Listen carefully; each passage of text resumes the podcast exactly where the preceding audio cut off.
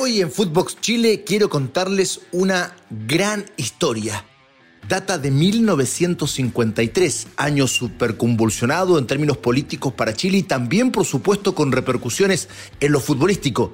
Sabemos qué sucedió con la selección, pero pocos saben la increíble historia de varios clubes entre agosto y septiembre de 1973. Bienvenidos a Footbox Chile. Esto es Footbox Chile, un podcast con Fernando Solabarrieta, exclusivo de Footbox. ¿Cómo están amigas y amigos de Footbox Chile?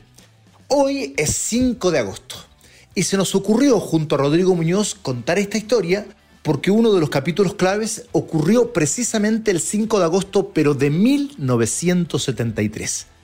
Año convulsionado como pocos en la historia de Chile por una situación política que derivó en el golpe militar en septiembre de ese año, que arrastró evidentemente al fútbol chileno a varias circunstancias y situaciones que algunas han quedado en el olvido, otras son muy recordadas, pero que conviene traer ahora a la luz para que nos demos cuenta de lo que sucedió. Esta es una historia increíble de todo lo que sucedió con el fútbol chileno en aquel año de 1973 a partir de más o menos esta fecha, agosto-septiembre, y particularmente el 5 de agosto, porque Chile jugaba eliminatorias frente a Perú el 5 de agosto tratando de clasificar al repechaje con un equipo europeo que iba a ser la Unión Soviética de cara a la clasificación de Alemania 1974.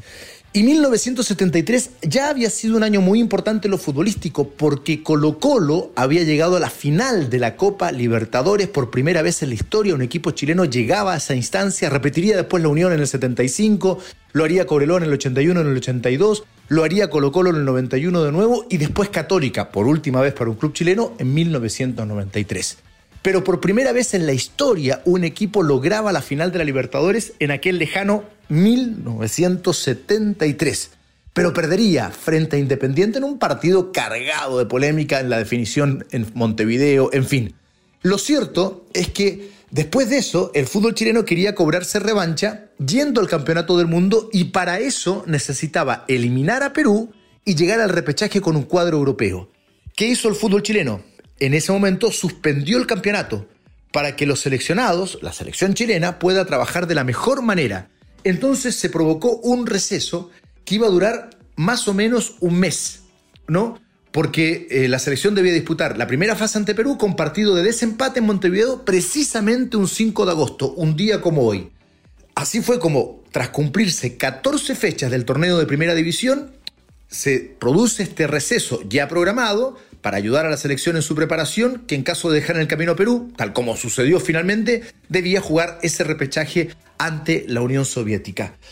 Por lo tanto, durante ese mes iba a ser bien complicada la vida económica de los clubes. Y acá empieza la historia. Iban a ver, obviamente, disminuidas sus arcas y por lo mismo empezaron a planificar giras, tanto al interior del país como fuera de él, los equipos chilenos profesionales. Y así es como empezaron a programar partidos en distintos continentes incluso. Y esta historia es increíble. En agosto, las ligas europeas estaban en receso veraniego y entonces abundaban los mini torneos de preparación en distintas partes de Europa. El principal destino iba a ser España. Y el primero en partir no fue ni Colo Colo, ni la U, ni la Universidad Católica. El primero en partir fue Santiago Wanderers.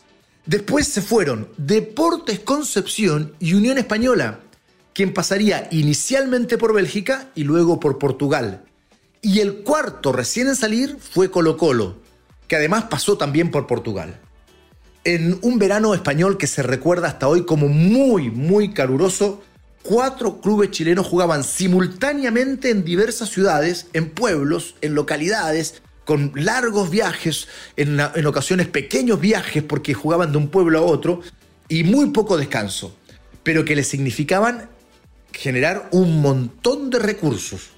En el caso de Deportes Concepción, que ya sabemos eh, todo lo que ha ocurrido con Concepción. Nunca fue un equipo tan grande, que me perdonen los penquistas, eh, pero mira la importancia que tenía en aquella época. Después, lamentablemente, lo robaron entero ese club, lamentablemente lo desafiliaron y ahora está peleando por seguir subiendo en divisiones. Pasó, ¿no? Desde la tercera B a la tercera A y ahí va, sigue subiendo.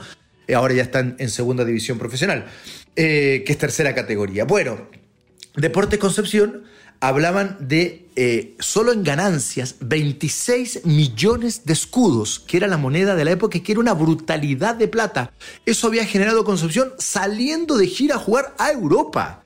Viene el nivel de los clubes chilenos en aquella época. Bueno, por ejemplo, el 14 de agosto Colo Colo jugaba en Alicante ante Hércules. El 15 de agosto Unión Española lo hacía en Elche ante el equipo local. El 15 de agosto también Concepción jugaba en Granada ante Almería el mismo 15 de agosto. O sea, vean los clubes chilenos jugando de manera simultánea en Europa en distintos lugares. Wanders en Sabadell jugaba ante el Basas de Hungría. El 18 de agosto, Concepción volvería a jugar en Cádiz ante Huracán de Uruguay. El mismo 18 de agosto, Colo Colo en Levante jugaba ante los locales que ya se habían hecho del pase de Carlos Caselli, que tendría singular éxito en el Levante siendo goleador de la segunda división del fútbol español. Estuvo a punto de pasar a Barcelona. Eh, evidentemente. Bueno, ese día, curiosidades de la época, Caselli, que ya era de Levante, jugó por Colo Colo. Mira las cosas que se permitían en aquella época. Eh, el 18 de agosto también, Unión Española en Cádiz frente al equipo local. 21 de agosto, Colo en Porto ante el fortísimo equipo local de Porto. El 22 de agosto, Unión en Lisboa frente a Belenenses. El 23 de agosto, Colo en Lisboa ante el Sporting. O sea, una muestra de la diversidad de los lugares donde jugaron y de los rivales que enfrentaron, la mayoría de ellos con mucha, mucha categoría. Estamos hablando de esta historia increíble que sucedió en 1973 y de la que pocos tienen recuerdo, porque lo que se sabe en ese año tan complejo, tan difícil para la historia política chilena, es que hubo repercusiones futbolísticas, sobre todo aquel partido fantasma, aquel partido con la Unión Soviética, el regreso de la Unión Soviética a Chile que nunca se concretó, nunca se jugó el partido de vuelta, y eso queda en la retina como lo más importante como consecuencia del momento político de Chile llevado al fútbol. Pero resulta que pasaron muchas otras cosas como esta que estamos contando, que tiene que ver con los clubes chilenos que salieron todos a jugar, o la mayoría de ellos, a jugar por distintas partes, en razón de lo que estaba sucediendo, destaparan el fútbol y después por la situación política hubo muchas consecuencias que ya estamos contando en este podcast. Así como contábamos de varios equipos que ya habían salido, incluso dimos el fixture de varios de ellos que estuvieron jugando en Europa. Eh, hay que decir que fueron 34 partidos entre el 2 y el 29 de agosto de clubes chilenos en Europa. De hecho, los guanderinos disputaron 9 encuentros, Concepción 13, Unión Española 6 y Colo Colo 6. Otros clubes optaron por ir más cerca de Chile, ¿no? Fueron a Bolivia, como Deportes La Serena y Ranger, Universidad de Chile que fue a México y en el caso de Naval, de Naval y de Huachipato, fueron a Centroamérica. Estuvieron en Honduras, en El Salvador, en Panamá, en Costa Rica y jugaron 7 y 9 partidos respectivamente. Huachipato fue el último club en salir del país. Y esto tendría consecuencias.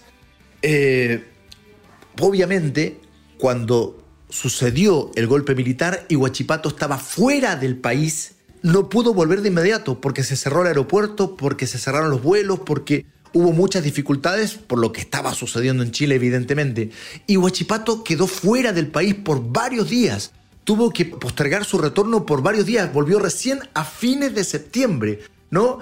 Por todo esto que estaba sucediendo en, nuestro país. Eh, incluso Huachipato, que estaba en, Centroamérica y en México, aprovechó ese tiempo, dicen las crónicas, más que de preocupación, aunque la había y muchísimo los jugadores y en el cuerpo técnico y en toda la delegación por lo que estaba sucediendo en Chile y por sus familias, igualmente se organizaron para tratar de salir de todas esas preocupaciones eh, visitas a ruinas mayas y a playas centroamericanas en las crónicas de la época informan que Huachipato, obviamente en aquellos días, no estaba jugando al fútbol, pero estaba haciendo este tipo de recorridos para tratar de em, sacarse de la cabeza toda la preocupación que tenían por lo que estaba sufriendo Chile y sufriendo eventualmente sus, sus familias. Em, o sea, en definitiva, este receso programado para la selección chilena para que pueda disputar adecuadamente y con toda la fuerza estos partidos con Perú, y después pasar al repechaje como lo hizo frente a la Unión Soviética, en vez de durar un mes, este receso por lo que se vivió definitivamente en términos políticos y sociales, terminó durando 76 días, dos meses y medio. Y después del 15 de octubre recién se pudo reanudar el campeonato de primera división. Es una historia increíble de la que pocos teníamos recuerdo, ¿no? Porque, insisto, la mayoría de la gente se acuerda efectivamente de lo que sucedió en razones y por consecuencias políticas con la Unión Soviética, pero pocos nos acordábamos de la cantidad de clubes chilenos que durante esta época estuvieron jugando fuera de Chile y muchos de ellos en Europa para aprovechar este receso, para que ingresen eh, dineros, pero que finalmente terminó siendo también una suerte de vehículo catalizador en razón de lo que estaba sucediendo en Chile y varios de esos clubes vivieron el golpe militar estando fuera de nuestro país y jugando en Europa, en Centroamérica, en Bolivia, en distintas partes del mundo. Una historia increíble que queríamos traérsela a ustedes con ocasión de este 5 de agosto, cuando Chile estaba disputando frente a Perú la primera fase de aquella eliminatoria que lo terminaría llevando a Alemania 1974 en uno de los mejores equipos chilenos que lamentablemente no tuvo suerte, pero que dicen es una de las mejores generaciones de todos los tiempos, ¿no? Con Elías Figueroa, con Carlos Caselli, jugadores que ya en algún momento recordaremos en un podcast más adelante en, con todo el detalle de una selección que no tuvo mayor suerte, que jugó con las dos Alemanias, con Australia, que no pudo pasar el grupo, pero que dicen por calidad de jugadores era una de las mejores de todos los tiempos. Ya recordaremos a esta selección que fue realmente grandiosa. Bien, una historia más para contar, una historia olvidada que evidentemente merecía conocerse muchos años después. Ocurrió en 1973, hace casi 50 años, y lo recordamos en Footbox Chile. Buen fin de semana para todos. Abrazo grande. Esto fue Footbox Chile con Fernando Solabarrieta, podcast exclusivo de Footbox.